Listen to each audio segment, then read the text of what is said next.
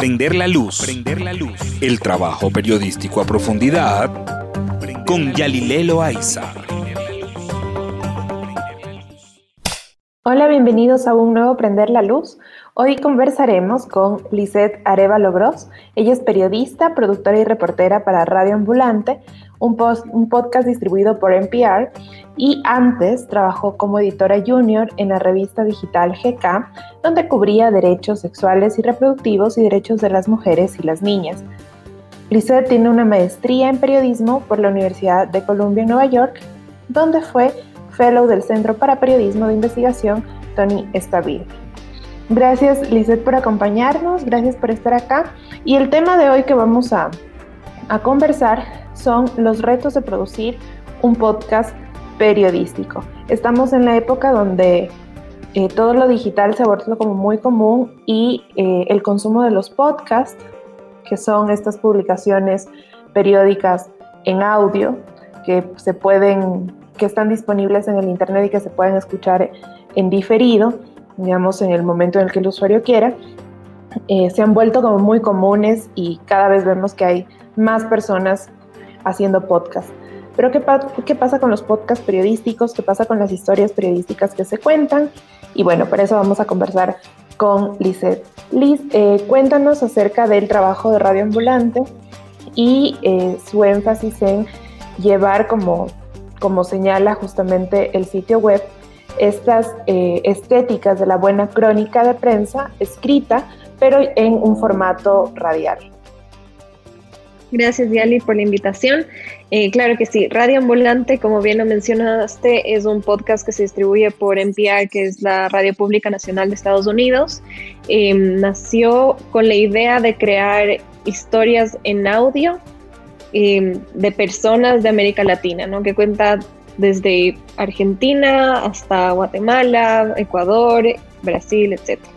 Y la idea, como bien dijiste, es que sea la crónica escrita trasladada al audio. Nace también inspirada en un programa que se llama This American Life en Estados Unidos. Los creadores eh, de Radio Ambulante, Daniel Alarcón y Carolina Guerrero, escuchaban mucho This American Life y un día dijeron, ¿por qué no hay esto en español? entonces decidieron, bueno, pues hagámoslo nosotros. Si es que no lo hay, hagámoslo nosotros.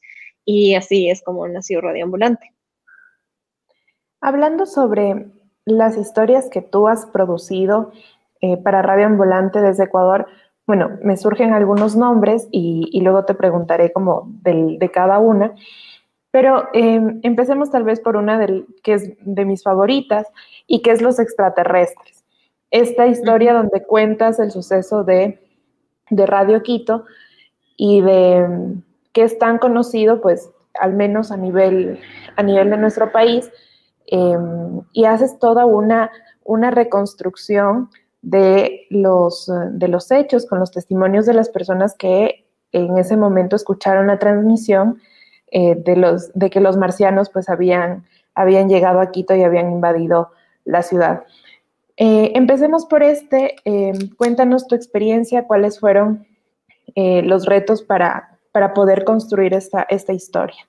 Claro, esta historia yo la propuse, si no me equivoco, en 2018 cuando yo empecé en Radio Ambulante como pasante. Siempre había escuchado sobre la transmisión de Radio Quito porque era una historia que mi abuelito me contaba de forma repetitiva eh, cuando íbamos al centro histórico o cuando hablábamos del, del, colegio de mi abuelita que justo estaba al lado de la Radio Quito. Entonces era lo que yo siempre había pensado y me había acordado. Cuando entré a trabajar en Radio Ambulante, por la naturaleza de los podcasts, a veces eh, se piensa mucho en cómo eran las radionovelas antes, ¿no? O sea, en esta fabricación de una historia narrada con efectos de sonido, con música, con una producción detrás. Entonces dije, ¿qué mejor casa para la historia de la Radio Quito que un podcast como Radio Ambulante, que es crónica narrativa? El principal reto, obviamente, era conseguir a las personas que se acordaran de este hecho, porque estamos hablando del 1949, si no me equivoco, eh, el reto era conseguir a estas personas de la tercera edad que se acordaran del, evento. Y lo primero que yo hice fue, bueno, voy a lanzar como un tiro al aire, literalmente. y posteé en Twitter como, hola, estoy buscando gente que se acuerde de este hecho, sus abuelos, sus tíos, quien sea, escríbanme. Radio Volante me retuiteó y ahí un montón de gente me escribió, un montón, montón, montón de gente. Y gracias a eso encontré a una de las fuentes más bonitas que tengo en la en el podcast, que es de este señor de, me parece que tenía 98 años, que estuvo dentro de la radio cuando ocurrió todo esto. Entonces, para mí eso fue una joya. Creo que lo más importante, o bueno, el aprendizaje más importante que encontré con esta producción de la historia es que a través de Twitter, a través de Facebook y a través de las redes sociales en, general, puedes crear lo que se llama em, como crowdsourcing, pero no de dinero, sino de fuentes, ¿no? Em, y así fue como encontrar a todas estas personas. Creo que ese fue como el reto más grande de esa historia, encontrar las, las voces. Pero lo logré y, y fue muy satisfactorio tener sobre todo también voces de personas de la tercera edad en un podcast, ¿no? Que a veces nos olvidamos de las personas de la tercera edad y tienen tanto que contar. Justamente parte de, de, lo que se hace o de lo que se ve que hacen en, en Radio Ambulante es que las historias tienen un proceso editorial eh, importante. Eh, no solo el proceso de producción, digamos, de tener un audio y de agregar algún efecto, sino que tienen ustedes un proceso editorial eh, importante. Y quisiera entrar como a ese tema porque muchas veces se puede pensar que cuando trabajamos con productos audiovisuales o con productos de audio, esa edición queda de lado, sin embargo, en Radio Ambulante vemos que no es así con, un poco también tomando la experiencia que tuviste con, con esta primera historia que hablábamos, cuéntanos sobre ese proceso eh, editorial que va acompañado justamente con el proceso pues, de producción y que hace que estas historias que podemos encontrar en Radio Ambulante tengan em, este, este plus no solo de, de tener una buena producción de sonido, sino también de contar con datos, con cifras, con testimonios que eh, pues son periodísticos y que están muy apegados a, la verdad. Em, te voy a contar un poquito cómo es el proceso entonces desde que eh, proponemos una historia. Eh, como productores de Radio Ambulante, tanto yo como mis compañeros que están en otros países, buscamos historias que, que tengan un arco narrativo muy claro, es decir, un inicio, un conflicto y un desenlace, y que tengan personajes fuertes. En ese sentido, quiero decir, gente que esté viva, que pueda contar estas cosas en primera persona muchas veces, eh, gente que hable muy bien, que se exprese claro, que sea elocuente y que exprese sus sentimientos también, porque hacemos también historias muy personales. Una vez que encontramos esta propuesta de historia, escribimos un pitch que le llamamos, que básicamente una propuesta, y tenemos una reunión editorial donde discutimos la historia. Entonces, más allá de si se aprueba o no, los editores también entregan pautas de qué es lo que quisieran encontrar en un episodio de Radio Ambulante con esa propuesta. Entonces, por ejemplo, te proponen em, con qué fuentes hablar, cómo comenzar, qué tipo de audio buscar. Em, digamos, no sé, eh, se trata de un álbum de fotos ok, entonces queremos que la persona principal te describa cómo es este álbum de fotos y tener eso grabado desde la voz de esta persona, desde el personaje principal.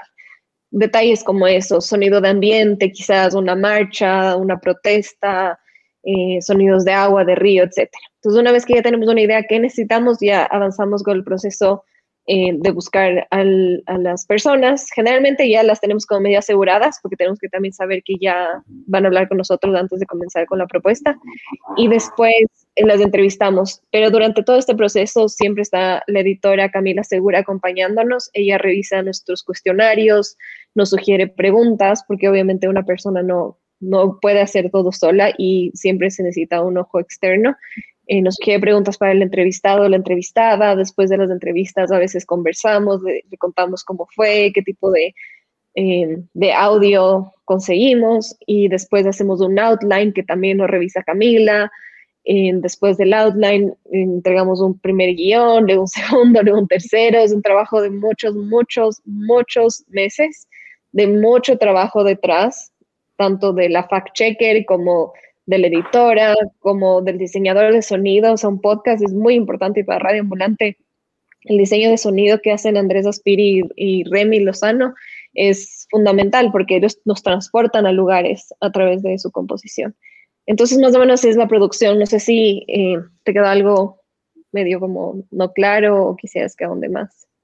No, creo que, creo que, está, creo que está claro y sobre todo eh, creo que nos ayuda a, a mostrar que cuando uno trabaja en historias periodísticas, pues siempre hay un proceso, em, digamos, riguroso de, edición, de producción, eh, sin importar el formato en el cual se las presente. Creo que eso es algo importante, sobre todo, eh, y que en, en, mi experiencia sobre todo lo he visto en medios que están como mucho más a la vanguardia, o sea, como medios que están como mucho más em, metidos en el mundo digital eh, que son más eh, prolijos en eh, ver que sus contenidos pues tengan una, un proceso editorial, un proceso editorial importante. No digo que los medios tradicionales no lo hagan, sino que en, mi experiencia personal he podido ver que, que, es, que es así. bueno, Liz, tú también te has especializado en, en topar temas que tienen que ver con derechos de las mujeres, derechos sexuales y reproductivos, eh, derechos de, las, eh, de la comunidad LGBTI, y has hecho como mucha parte de tu trabajo ha estado em, dedicado a cubrir esa fuente. En Radio Ambulante también hemos visto historias que tienen justamente eh, relación con ello. Por ejemplo, tenemos una historia que además es em, un poco más personal, que es esta historia de eh, Lorena Bobbitt, donde además eh, una de las fuentes principales es tu mamá. Y también tenemos otra historia que habla sobre em, el aborto en el Ecuador y que em, además cabe recalcar fue una de las historias que quedó em, en el, en, el, premio Roche Regional como uno de los, de los nominados. Cuéntanos eh, eh, con, base en la experiencia de, esta, de la producción de, estos, de estas dos historias, cómo es llevar a la, eh, digamos, al podcast, al audio, a la producción, eh, estas historias que son sensibles, estas historias que, que son temas que a veces no se nos ocurriría tal vez escucharlos en, en un podcast, sino pues, que a veces nos, nos topan y que justamente en un podcast como los que produce Radio Ambulante, con todo el diseño de sonido, con toda la investigación que hay detrás, pues como que, como que llegan más. Yo creo que hay varias, varias cosas que podemos topar ahí. Eh, la principal es que en historias de abusos de los derechos humanos, porque no son nada más que eso, eh, a veces las fuentes principales no quieren hablar y eso es completamente comprensible. Entonces, no siempre vamos a encontrar a una fuente que queremos para contar una historia en particular. En el caso de la historia de Lorena Bobbitt fue todo un, un, desafío encontrarle a ella y que ella me diera su tiempo, así de simple, y, que, y pedirle que vuelva a revivir momentos tan dolorosos y, y difíciles de procesar para ella fue un reto, pero nos tardamos meses en lograr convencerla de que hablara con nosotros. Entonces hay que tomar en cuenta eso, ¿no? Porque ella bien podía decirme a la consulta con cualquier otra cosa, ¿no? O sea, se han escrito tantos reportajes de, de ella, tantas veces su historia, pero nosotros queríamos la voz de ella contando estos hechos. Entonces eso fue un principal reto. A veces no se consigue. De hecho, en un punto yo pensé que no lo iba a lograr y, y después de insistirle muchísimo y mandar muchos correos lo logramos, pero pero yo estoy consciente de que los temas más eh, de derechos humanos y sensibles y que pueden a veces ser revictimizantes es mucho más difícil que cuando haces prensa escrita o algo por el estilo, justamente por el hecho de que necesitamos la voz de esa persona.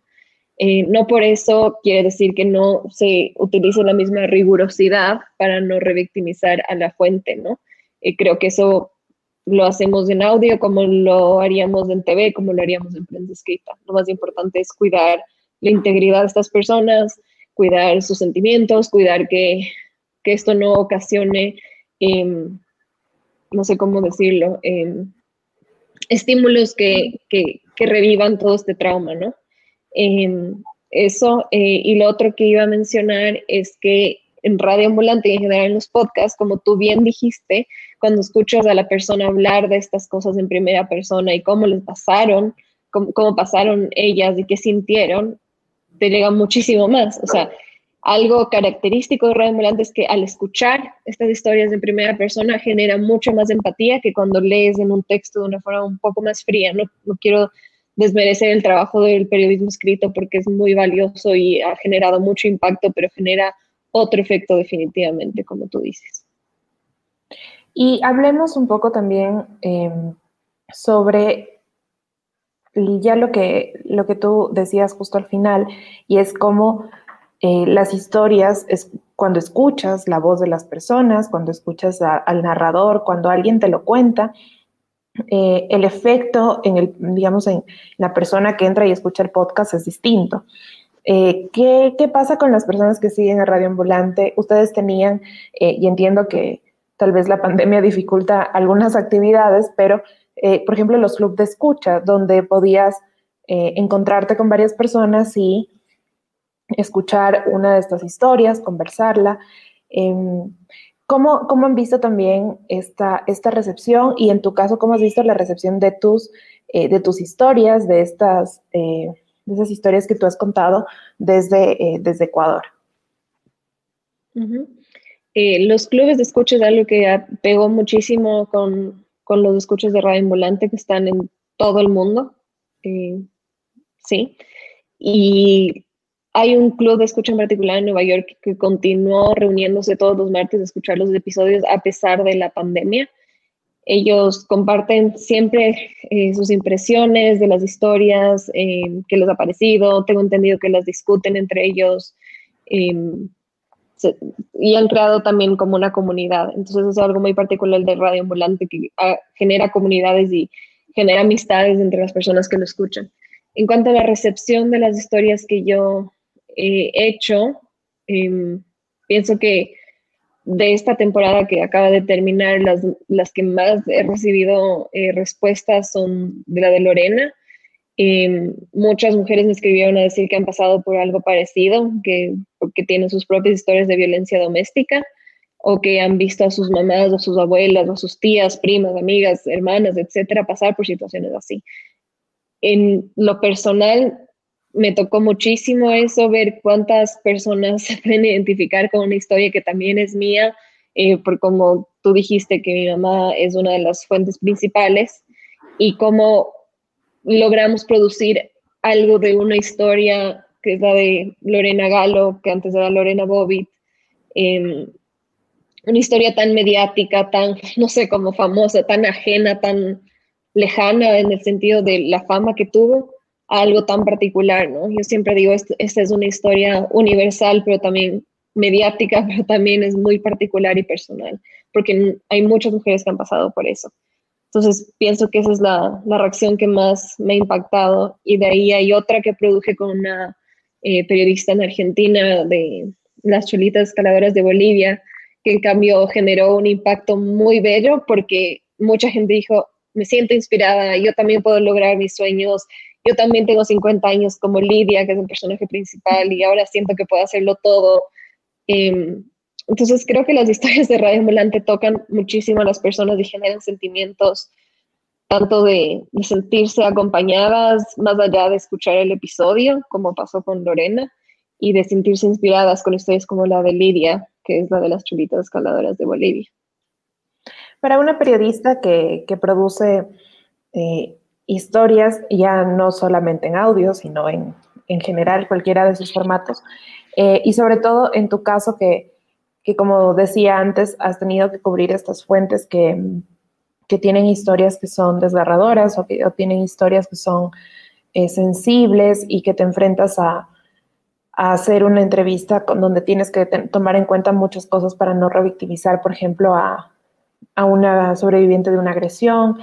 Em, ¿Cómo, em, como persona, como periodista, cómo también te preocupas de eh, poder mantenerte eh, bien frente a esas historias, porque hay muchas historias que a veces como periodistas tenemos que cubrir y que a nosotros también nos, eh, nos afectan porque no dejamos de ser personas que, que sienten y que, y que tienen emociones y que, y que a veces meterse como mucho en una historia, sobre todo cuando tenemos procesos, procesos editoriales muy rigurosos que demandan que uno tenga que estar súper concentrado y súper metido en los datos de la historia, pues pueden también generar en, uno alguna, algún efecto emocional.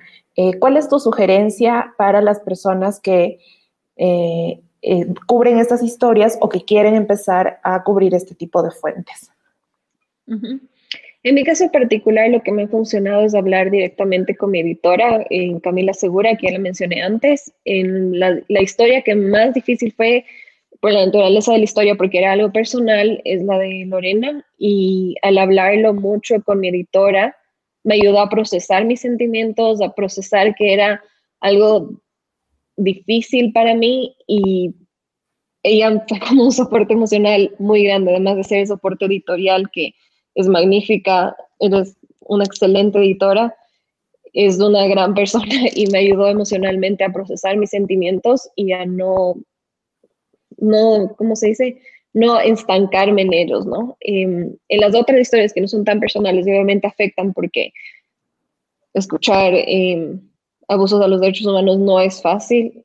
Me voy a procesarlo siempre conversando con alguien. Si no es con mi editora, es con alguien de tu familia, amigos, amigas, compañeros de trabajo, como decir, chuta, escuché esto y me afectó mucho, necesito hablarlo para procesarlo. Yo creo que hablando siempre es lo más importante y creo que es la forma en la que más te puedes proteger, porque no vale quedarse con nada adentro. Y así puedes también procesar por qué te está afectando de cierta forma particular un evento que estás cubriendo, ¿no? ¿Cuál crees que será el futuro, el futuro del podcast? Como, como decía al inicio, eh, sobre todo creo que la pandemia nos obligó a digitalizarnos mucho más de lo que ya estábamos digitalizados y parte de eh, estos contenidos que uno puede encontrar en la web son los podcasts y ahora también hay como mucha gente tratando de producir su propio podcast. ¿Qué crees que va a pasar eh, a futuro, sobre todo con, con podcasts que tienen una visión mucho más, más periodística? ¿Cuál, ¿cuáles serían tus, tus opiniones o, cuál sería tu, em, tu, no sé, como la esperanza que tuvieras sobre, sobre el futuro con respecto a los podcasts? Es una pregunta muy grande para mí. Em, creo que hay personas que saben mucho más de cómo va avanzando los podcasts en el mundo que, que yo. Lo que yo he visto es que, o sea, a mí parecer es un formato que, que la gente está explorando cada vez más y me parece bien. O sea, Eh, mientras más podcasts haya, mejor. Eh, creo que la variedad también es importante. Si bien nosotros en Radio Ambulante hacemos algo muy particular, no todos los podcasts tienen que sonar como Radio Ambulante y eso está bien. Hay podcasts de dos personas conversando, hay podcasts de autonarrados por la fuente principal, hay podcasts de ficción. Hay un montón de formas de explorar el formato. Entonces yo pienso que simplemente van a seguir expandiendo, van a seguir habiendo más podcasts. Eh, y cada uno va a ser único y, particular en, en, el formato, o sea, en el diseño que ellos elijan, ¿no? Y creo que eso está bien, ¿no? esperaría que, que, sean, en el caso de los periodísticos, porque como bien dices, hay mucha gente que solo lanza el podcast porque sí, esperaría que sea con la rigurosidad que se merece todo trabajo periodístico, obviamente.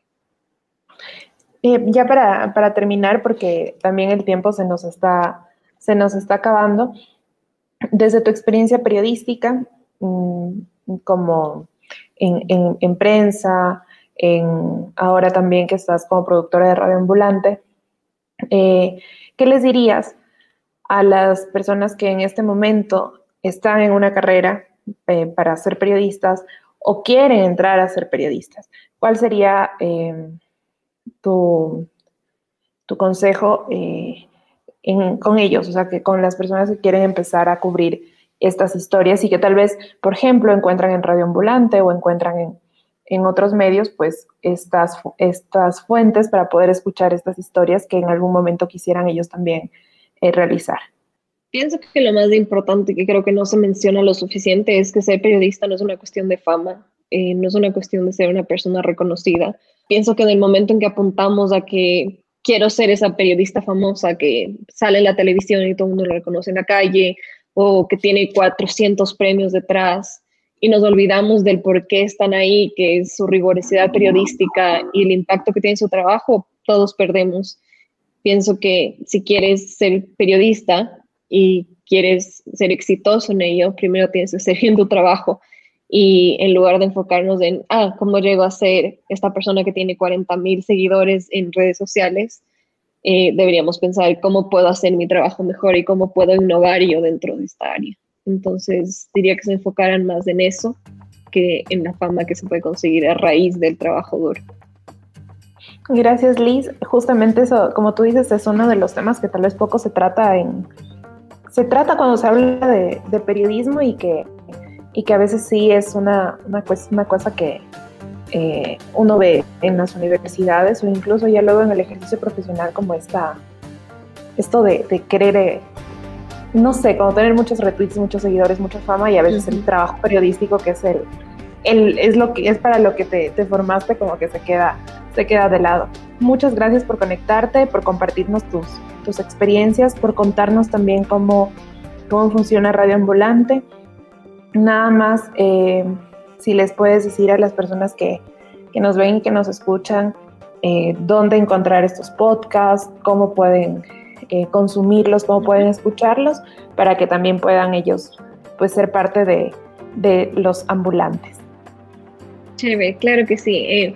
pueden encontrarnos en radioambulante.org, escuchando directamente desde la página web o también en Spotify, en Apple Podcast, en Google Podcast, en cualquier plataforma de podcast que utilicen, ahí estamos como Radio Ambulante y pueden escucharnos cuando quieran. Hay muchos episodios, así que bienvenidos.